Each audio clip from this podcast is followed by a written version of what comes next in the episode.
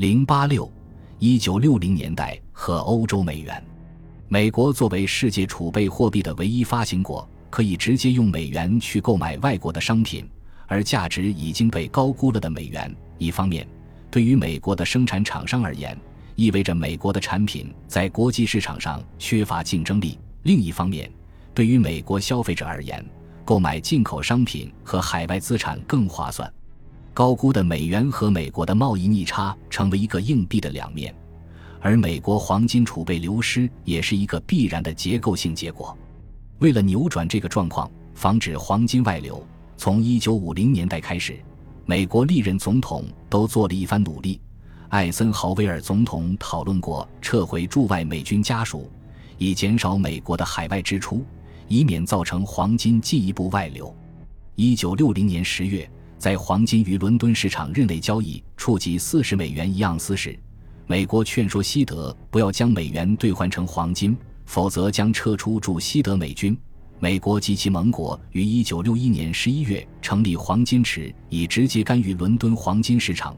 保证美元兑换黄金不超过三十五点二零美元一盎司，发行以外国货币计价的洛萨债券。在国际货币基金组织创立借款总安排协议，以方便给美国巨额授信。一九六二年，美国又进行扭转操作，购买长期国债以降低长期利率的同时，抛售短期国债，提高短期利率，吸引投资者。一九六三年七月十八日，约翰·肯尼迪政府又开始征收利息平衡税，目的还是抑制美国人投资海外资产，限制美元外流。林登·约翰逊政府也出台了一系列政策，限制美元外流，但所有这些努力都无济于事。美国所面临的问题与1931年英国不得不放弃金本位时所遇到的问题在本质上如出一辙。1965年2月4日，法国总统戴高乐在巴黎爱丽舍宫举行的记者招待会上，发表了关于国际货币体系的重要演讲。今天。西欧国家的货币得以恢复，西欧六个国家的黄金储备总量已经与美国的相当。他们决定把自己账上的所有美元都换成贵金属，也就是说，这次置换会使美元作为估值过高的国际货币失去它的根基。这个根基就是美国拥有世界上的大部分黄金，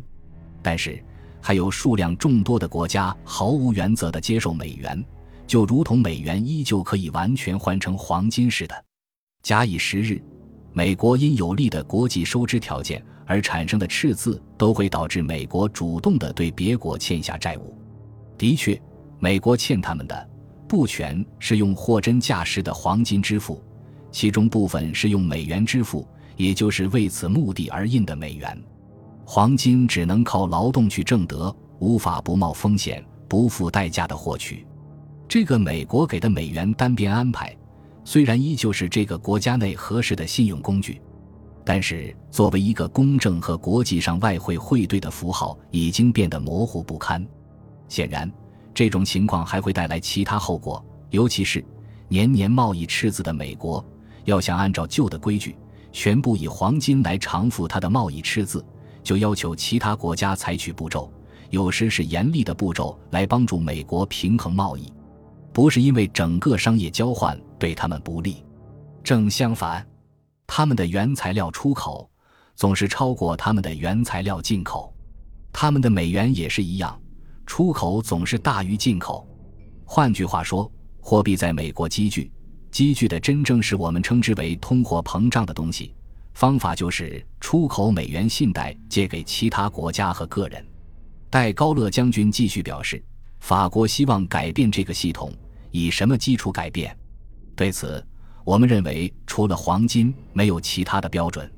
随即，法国将持有的美元换成黄金，并派战舰横跨大西洋，将黄金运回法国。戴高乐将军的确有先见之明。外国政府和央行手上积聚的美元越来越多，到了1966年，已经达到140亿美元。到60年代末。美国政府的黄金储备降至九十亿美元，大约和八零零零吨黄金，而其中只有三十二亿美元可供支付给外国政府，也就只能覆盖外国持有的美元的五分之一多一点。这些在美国以外的美元存款就被称为 Euro Dollar。这个名称与后来的欧元无关，完全是因为美国以外的美元首先积聚在欧洲的缘故而得名。然而，一九六六年之后，欧洲美元又扩大了一个数量级，原因与美国的法规 Q 有关。前一章我们提到了罗斯福总统上任时就颁布的银行法案，其中第十一节规定，禁止银行向活期存款支付利息。同时要求为定期存款设置利率上限，这种在当时纯属亡羊补牢做法的本意，一方面是希望以此杜绝银行间的恶性利率竞争，另一方面是为了抑制银行为获取高额回报而倾向高风险投资。紧接着这个法案的颁布，一九三三年八月二十九日，美联储又颁布了法规 Q，可说是个实施细则。严格禁止银行向活期存款支付利息，同时为定期存款设置了具体的利率上限。一九三三年十一月一日，美联储将定期和储蓄存款利率上限定为百分之三；一九三五年二月一日，又下调至百分之二点五。而此时的市场上，银行的定期存款利率平均只有百分之一点九，大多数更短期的利率低至百分之一。从1935年到1965年的三十年间，定期和储蓄存款利率上限一直都高于实际的利率水平，也高于同期美国国债收益率，只有几个月是例外。到了1966年，利率状况发生了逆转，银行支付的平均利率超过了商业银行存款利率上限，虽然此时利率上限已经调整到百分之四。造成这种情形的原因，就是美国抵押贷款利率高企，银行当然希望扩大自己的贷款规模，以提高银行整体的利息收入，因此必须吸收更多的存款来发放更多的贷款，扩大自己的资产负债表。存款利率上限限制迫使银行另辟蹊径吸收存款，而积聚了大量美元的欧洲就是自然的选择。欧洲美元市场对于美国的银行来说有诸多好处。首先，他们设在欧洲各地，主要是伦敦的分行，不受美国监管的约束，因此可以通过这些分行支付利息，吸收大量的活期和三十天以下的定期存款，不受制于 Rich Q 的利率上限限制，因此可以提高存款利率，吸收更多存款。外国分行存在总行的存款不受储备金限制。也无需给联邦存款保险公司缴纳保费。欧洲美元市场作为美国银行的一个重要融资来源，存款数量巨大，期限丰富，自然也极大地拓展了他们的信贷空间。虽然存款期限集中在短期，一定会产生银行的期限错配问题，但是如同历史上的诸多时期，沉淀资金在非恐慌时期相当稳定，也是部分准备金运作模式的基础。欧洲美元在货币供给量上怎么体现呢？首先，我们看一下货币供给的分类，各国有所区别，但是大同小异。二零零五年十一月十日，美联储宣布将于二零零六年三月二十三日停止公布 M 三的数据，理由是比起 M 两所反映的经济活动，M 三没有提供更多信息，且多年没有在货币政策中扮演过什么角色。联储认为收集 M 三数据的成本超过它所能提供的服务，因此不再收集并公布了。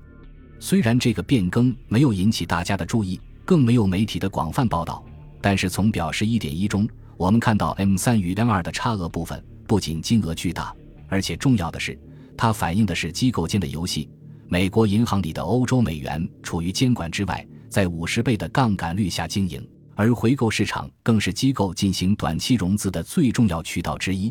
当今最主要的质押债券就是美国国债，还包括诸如各种资产抵押债券、抵押贷款债券和抵押衍生品债券。这些衍生金融工具使得银行在继续增加的杠杆率下运行。例如，在2008年破产的雷曼兄弟公司，杠杆率达三十倍。这些工具的威力。等到二零零八年金融危机爆发，我们才见识到，这里还不包括在美国银行以外的外国银行里聚集的大量美元存款。当伯南克在参议院被问及联储停止报告 M 三数据，要向大众隐瞒什么的时候，他的回答是：联储不会向大众隐瞒 M 三数据，只是联储不再收集和整理这些信息了。换言之，就是我们自己也不知道 M 三有多少。六十年代的货币情况已经够令人不安、雪上加霜的是。约翰逊总统推行的类似罗斯福新政的庞大社会支出计划和美国在越南战争中的巨大支出，造成政府债务像吹气球一样越变越大。与一战前瑟西尔罗兹成立的秘密社会不同，让美国卷入与越南的全面战争而无法自拔的是一群聚集在白宫的聪明绝顶的人。大卫·哈伯斯塔姆关于如何让美国陷入越南大败局的书。出类拔萃之辈，详细描述了六十年代的两位总统肯尼迪和约翰逊及其政府如何陷入对越南战争的判断全面错位的境地。肯尼迪、约翰逊团队自我感觉良好，在选择一天一天、一星期一星期的关上时，总是说着保持各种选项。事实是，历史是个严酷的老师，在印度支那，我们选错了边。当我们在六十年代早期到中期做出那些致命决定后，我们几乎就没有了选择。我们选项的大门从一九四六年法国的印度支那战争开始时就关上了，那是我们有最多选择的时候。但是我们无论多么不情愿，给了法国回去越南的权利，并将他们的意愿武力强加到越南人头上。到了一九五零年，又被自己的反共全球格局观占据。我们选择对越南的殖民与反殖民战争视而不见，并开始为法国接盘。就这样，多事之秋的一九六八年到来了。一九六八年一开年，越南农历新年的第一天，胡志明领导的北方越南人民军联合南方民解武装力量发动春节攻势，在南越大范围内对美军设施实行总攻，向西贡等六十四个大中城市。省会及军事基地展开猛烈进攻，整个扭转了越南战场的局势，迫使美国宣布停止轰炸北越，使美国在越南速战速决的幻想破灭。在美国国内，黑人民权运动领袖马丁·路德·金遇刺身亡，引发芝加哥、华盛顿特区、巴尔的摩的骚乱，使美国一百多个城市陷入混乱。两个月后，纽约州参议员罗伯特·肯尼迪遇刺身亡。各处反战示威持续，共和党总统候选人理查德·尼克松胜出，成为美国第三十七任总统。到了年底，阿波罗八号宇宙飞船登月，圣诞节前的平安夜，舱里的宇航员共同祝愿美国人民圣诞快乐。他们也收到了慰问回复，其中一个说：“谢谢你，阿波罗八号，你拯救了一九六八。”美国的军费支出也随着越南战争的持续而扩大。《纽约时报》一九七五年五月一日第二十版以“美国在越南十四年花了一四百一十亿美元”为题，报道了从美国开始越战到巴黎和平协议宣布停战期间的直接军事行动成本。另据越南战争网站引述美国国防部报告，越南战争从一九五三年美国开始向南越政府派军事顾问，到一九七五年最后撤离。美国给南越政府的经济和军事援助达二八百五十亿美元，正是地面战争的八年间耗资一六百八十亿美元，其中直接军事行动开销一一百一十亿美元，平均每消灭一个敌军的成本为十六点八万美元。这一数字还不包括该网站援引 Asia Resource Center 报道的用于相关军人善后和福利上的各种支付三五百亿至九零零零亿美元。美国直接军事参与越战支出的峰值年占美国当时国内生产总值的比重，和此前他参与的二十世纪其他战争相比，还不是最高的。一战期间的一九一九年，整个国防支出占当年 GDP 的百分之十四点一；二战期间的一九四五年，国防支出占当年 GDP 的百分之三十七点五；朝鲜战争的一九五二年，国防支出占当年 GDP 的百分之十三点二。越南战争的一九六八年，国防支出占当年 GDP 的百分之九点五。所有这些数字都不包括军人的福利支出和战争融资的利息支出，以及其他一些辅助支出。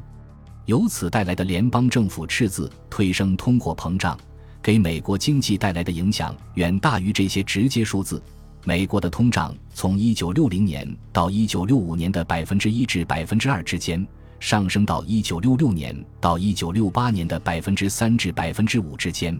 五之间，1969年又上升到百分之六点一。不仅如此，从战争到和平，经济一定会经历纠偏的调整。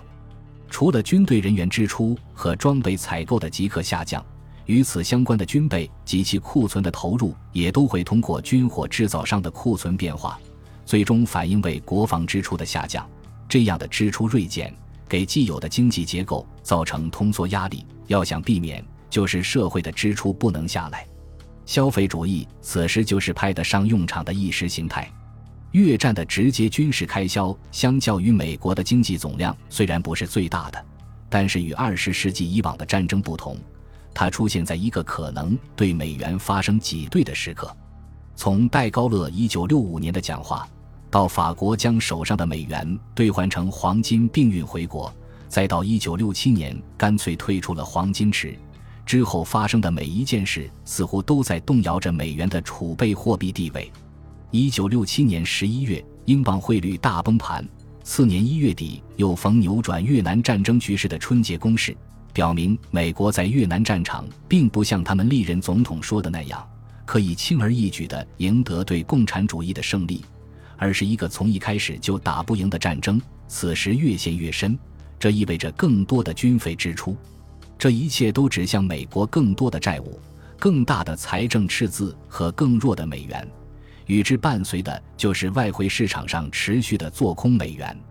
而没有世界或区域局势动荡。都见证了因避险需求而推升黄金价格，直逼黄金池上限。仅1967年第四季度和1968年第一季度，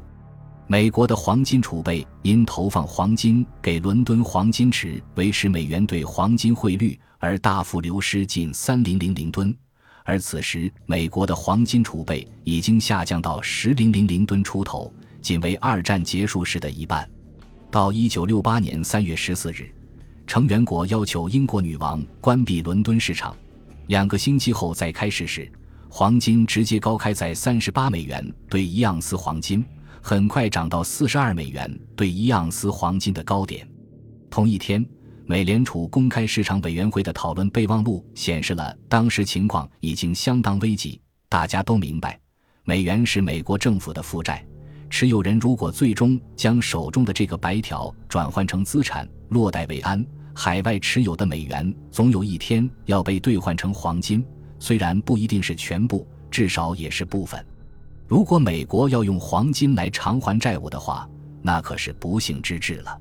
黄金池自1961年11月成立以来，从1962年至1965年，积累盈余达14.37亿美元。经营有盈余时，一切都没有问题。成员国因黄金池供给充裕。通常不会主动去兑换黄金，而如果黄金池的经营变成赤字，情况就大不同了。从1965年底到1968年3月，黄金池持续赤字，累计达到36.92亿美元。成员国开始担心，真要兑换时，黄金池是否有足够黄金。1968年当选的总统尼克松似乎没有改变继续以通胀政策解决经济和社会问题的意思。